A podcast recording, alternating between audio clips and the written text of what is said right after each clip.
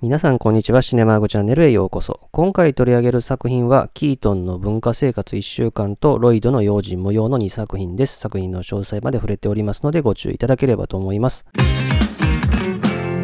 今回ですね、この2作品を取り上げる経緯としてはですね、大阪松竹座というですね、大阪の南波駅の近くにある劇場ですね、あそこがですね、会場100周年を記念してですね、道頓堀松竹座映画祭というものをですね、2023年のゴールデンウィーク期間中に開催をしていると。いうことでですね、そのうちの1個でですね、このキートンの文化生活1週間とロイドの用心模様の2本立てをですね、活弁、そして伴奏付きの上映ということでですね、まあこんな機会はなかなかないということで見に行ってきたと。まあちなみにこれはあの3000円というね、特別料金でしたけれども、まあ非常にね、入りも良くて、まあ活弁で見たのも伴奏付きで見たのも初めてだったのでですね、まあその時の映画体験も含めて話をしていきたいなと思います。まずですね、大阪松竹座の話だけ簡単にしておくとですね、まあ、会場100周年ということなんで、1923年5月の17日に開場したですね、劇場で、まあ、演劇とですね、映画を楽しめるようなですね、ハイブリッド施設であると。まだですね、94年にですね、映画館としての役割は終えて、現在は劇場1本で基本的には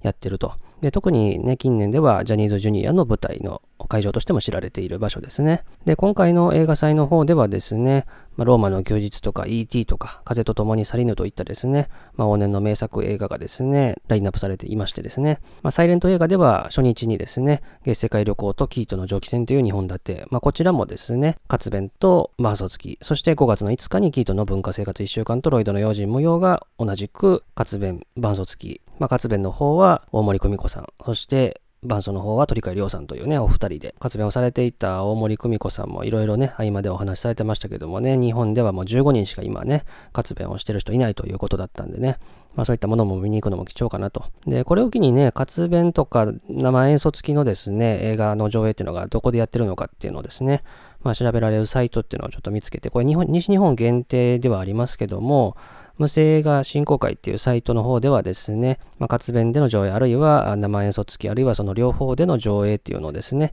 まあ、特に西日本でやってるものをですね、まあ、カレンダー付きでですね、まあ、スケジュールをですね、アップされているのがありますんで、まあ、よければね、ご覧いただければ、まあ、特に大阪とかでは不定期で、まあ、いろんなところでやってるなという印象ですし、今はですね、フォーエバーチャップリンというね、映画祭もまだ全国ね、あちこち回ってるところなんで、まあ、そういった上映企画なんかもあるということでですね、まあ、なかなかね、この活弁生演奏付きで見る機会っていうのはないと思いますんでね、まあ、そういったものもよければね、ご覧いただいて見に行っていただくのがいいかなと思いますね。まあ、それではですね、映画の方の話に行きたいと思いますけどまず一つ目取り上げるのが、キートンの文化生活1週間。一応ですね、この作品はリバイバル時にキートンのマイホームというタイトルも付けられてますので、まあ、そのどちらを見ても同じ内容ですんで、まあ、ご注意いただければなと。特にクラシック映画とかはですね、リバイバル時とかソフト化時にですね、タイトルがかなり変わってる作品っていうのは結構あるんでですね、まあ、そのあたりはご注意いただければなと。で、このキートンの文化生活1週間っていうのは1920年のアメリカ映画上映時間が20分という短編コメディですね。まあ、あらすじとしてはね、新婚のキートンがですね、おじさんに家をプレゼントされるんですけども、その家がなんとね、自分で組み立てるタイプの家だったと。で、まあ、奥さんと一緒にね、組み立てていくんですけれども、まあ、いろいろトラブルが起こっていくという映画ですね。で、この映画のスタッフキャストですね、監督脚本がバスター・キートンとエドワード・ F・ クラインという人ですね。で、キャストに関しては一応名前はもうね、あの、ついてませんけども、この新婚夫婦の夫がバスター・キートンで、奥さんがシビル・シーディという人ですね。で、一応バスター・キートンはですね、このチャンネルでは以前、キートンの大列車追跡というですね、まあ彼の代表作の一つを取り上げてますけれども、まあ、この1920年頃というと、まだキートンは20代半ばですね。彼は1917年にデビューをしてですね、このキートンの文化生活1週間っていう作品が監督としてクレジットされた作品では最初に公開された作品だったかなと。一応、キートのハイサインっていうのが最初には作ってるそうですけども、それは翌年公開なので、まあ、この作品が最初という形らしいですね。ま、それでは早速映画の感想の話をしていきたいと思いますけども、この映画はね、あの、現代がワンウィークとまあ、なってるんですけれども、まあ、本当に1週間のお話をですね、まあ、詰め込んだ短編コメディということで、まあ、特に初期のキートン作品では代表作だなと。改めて見てもやっぱ面白いなと。まあ、キートンの作品は結構大学生の頃にいろいろ見はしたんですけども、その中でもやっぱ印象に残ってる一本ではありましたね。まあ、本当にね、20分ぐらいしかないので、あっという間に映画終わるんですけどね、まあ、その中でも彼の特徴とも言える無表情、そしてアクロバティックなアクションっていうのが本当に詰め込まれてるなと。で、制作当時20代半ばのバスター・キートンにとって、まあ彼の初期作ではありますけども、その中ですでにもう完成されてるなと。もうなんかこの中になんかちょっと青臭いなとかなんか古いなみたいなものってのはなんかないなというか、全然今でも通用するなっていうところがたくさんある作品ですね。で、まあ現代だったらもうスタントマンがやるであろうアクションもバスター・キートンがおそらくほとんどやってると。で、この系譜を引き継いでるのがジャッキー・チェンであり、トム・クルーズでありと。まあ、その以降の人があんまり見つかんないなってところは正直なとこですけどもね。で例えば、あの、この映画の中でも壁が倒れてきて、窓枠に体がすっぽり収まって助かったみたいなのは、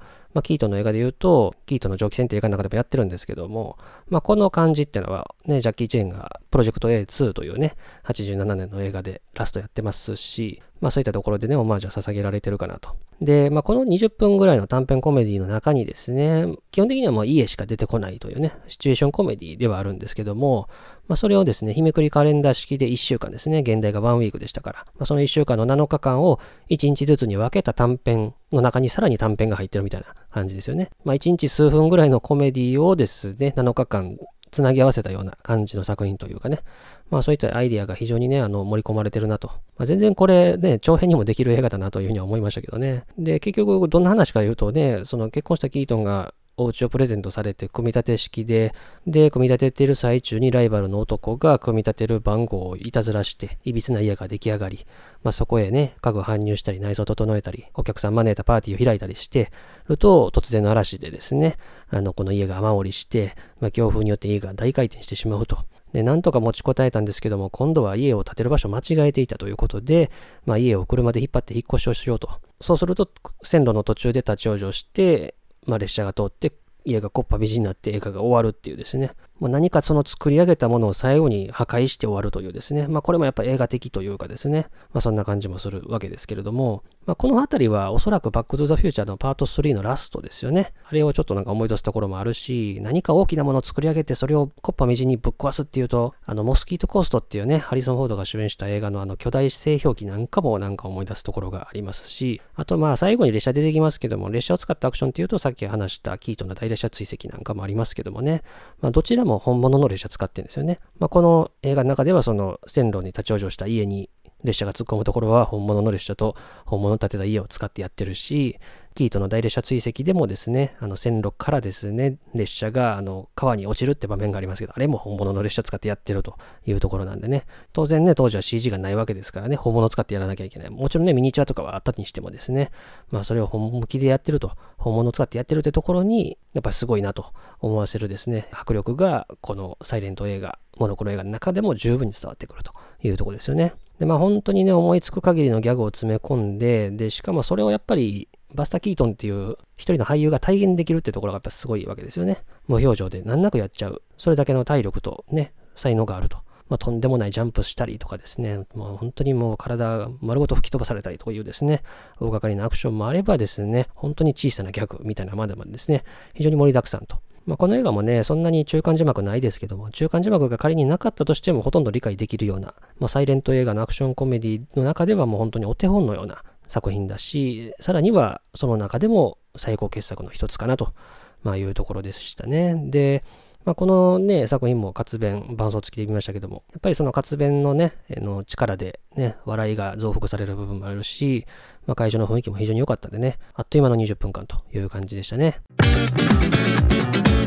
それから続いて取り上げる作品がロイドの用心模様ですね。この映画は現代がセーフティーラストですね。セーフティーファーストの逆ですから、安全は後回しという意味ですね。まあ映画内容を見た人ならわかると思いますけども。で、この映画のあらすじはですね、主人公のハロルドがですね、まあ大都市での成功を夢見てですね、愛するミルドレッドを残して都市にやってくると。で、デパートの店員になったハロルドは無理をしてミルドレッドにプレゼントを送っていると、ミルドレッドがですね、お母さんからけしかけられてですね、そんないい男だったら取られちゃうよということでですね、ハロルドにはですね、内緒でやってくると。まあ、いうところからいろいろですね、歯車が狂っていくという作品ですね。で、この映画のスタッフキャストですね、監督がフレッド・シー・ニューメイヤー、そしてサム・テイラーという人ですね。キャストはハロルド・ロイドとミルドレッド・デイビス。ちなみにこの二人は後に結婚していますね。で、ちなみにハロルド・ロイドはですね、この映画の前にですね、まあ、小道具がですね、まあ、爆発してしまったことでですね、まあ、指を2本失ってるんですね。で、それで義手を使ってですね、この映画も撮影をしていると、いうふうになってまして、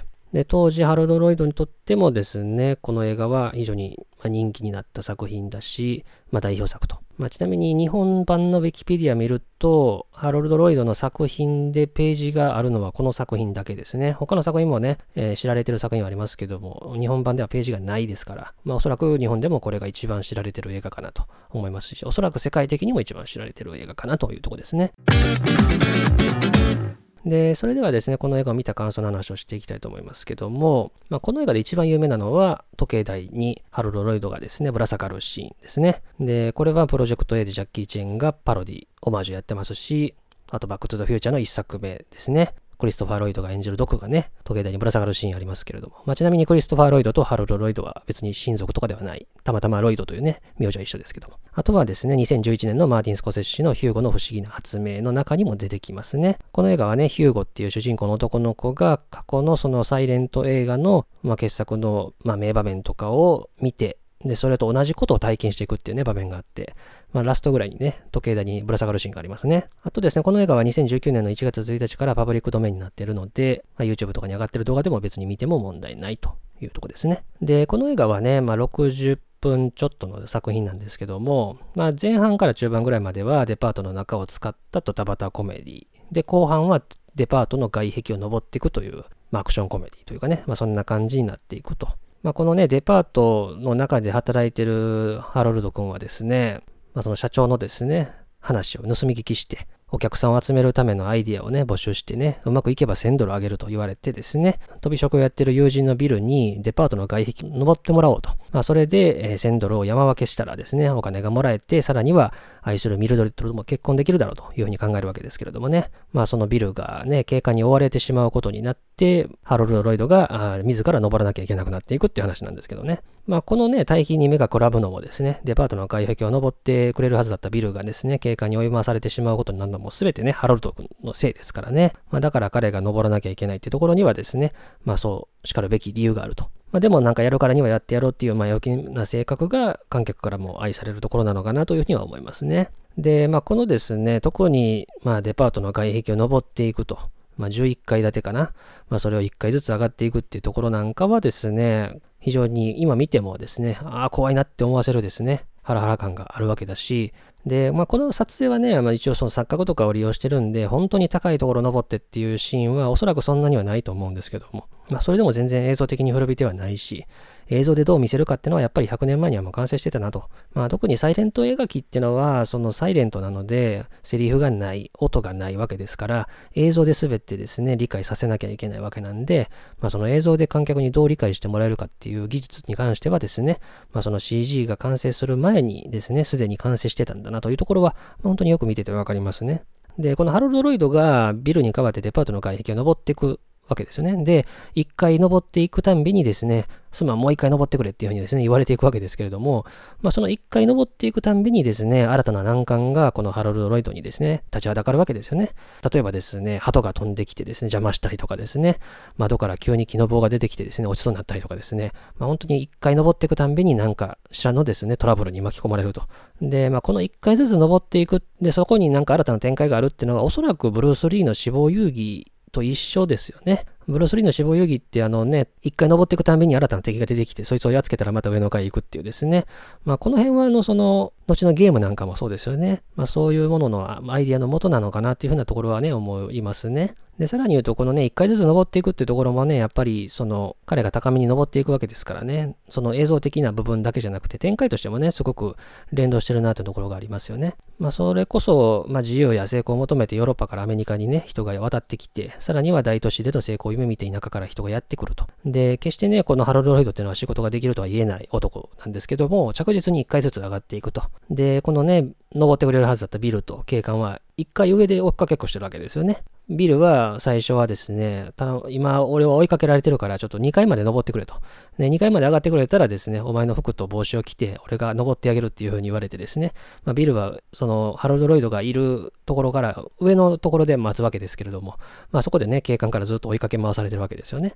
だからずっとこの警官とビルは1個上にいるわけですよ。でも、ハロルロイドがですね、最終的に屋上に来た頃にはですね、かなり下の方で追っかけっこしてるわけですよね。まあ、つまり彼がこの中では上に来たんだと。で、さらにはそのデパート関係者とか野獣馬なんかもはるか下にいると。まあ、これはなんかそのハロルロイドっていう一人の役者が、まあ、本当に人気者になったっていうところもあるし、誰にもできないことをやったっていうところもあるし、まあ、そしてね、そのとんでもないことをやったってことでですね、まあ、当然この観客からですね、拍手も浴びただろうと。で、さらには一番上にいるミルドレッドとですね、結ばれるというところが同時に叶うというところはですね、すごくなんかスカッとするいいラストだなというような感じがね、しますね。で、まあ、こちらの作品もね、活弁伴奏付きということでですね、やっぱりその活弁の方の話し方とかですね、話す内容、その話すトーンとかによってですね、この作品のですね、その面白さっていうのがですね、より引き出されてるなという印象もあるし、またその伴奏なんかもですね、非常にアレンジも効いてるし、そのただね、あの、よく見るサイレント映画でのですね、あの、軽やかなその伴奏だけじゃなくて、その音に合わせたですね、音響としての意味合いもですね、えー、十分兼ね備えていましたしですね、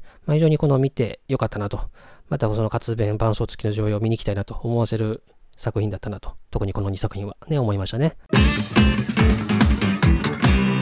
ということで今回はですね、まあ、松竹座会場100周年を記念した映画祭でですね、キートンの文化生活1週間、それからロイドの用心模様の2作品を活弁、そして伴奏付きで見たという時の話をしました。こういう映画祭的なものでですね、この生のですね、伴奏付き、活弁付きの上映っていうのもですね、それこそそんなにないと思いますし、まあその意味では、その先ほど話したですね、無声映画振興会というサイトでは西日本の情報が見れますし、またね、東京関係だともっとあると思いますけどもね、その活弁の方も日本で15人しかいないわけですからね、まあそれを聞きに行けるというのは貴重な機会だと思いますんでね、まあぜひ皆さんもなんか探してね、見に行っていただくのがいいかなと思いましたね。ということで、当チャンネルでは他にも様々な作品の紹介などしてますんで、いろいろ聞いていただければと思います。最後までお付き合いありがとうございました。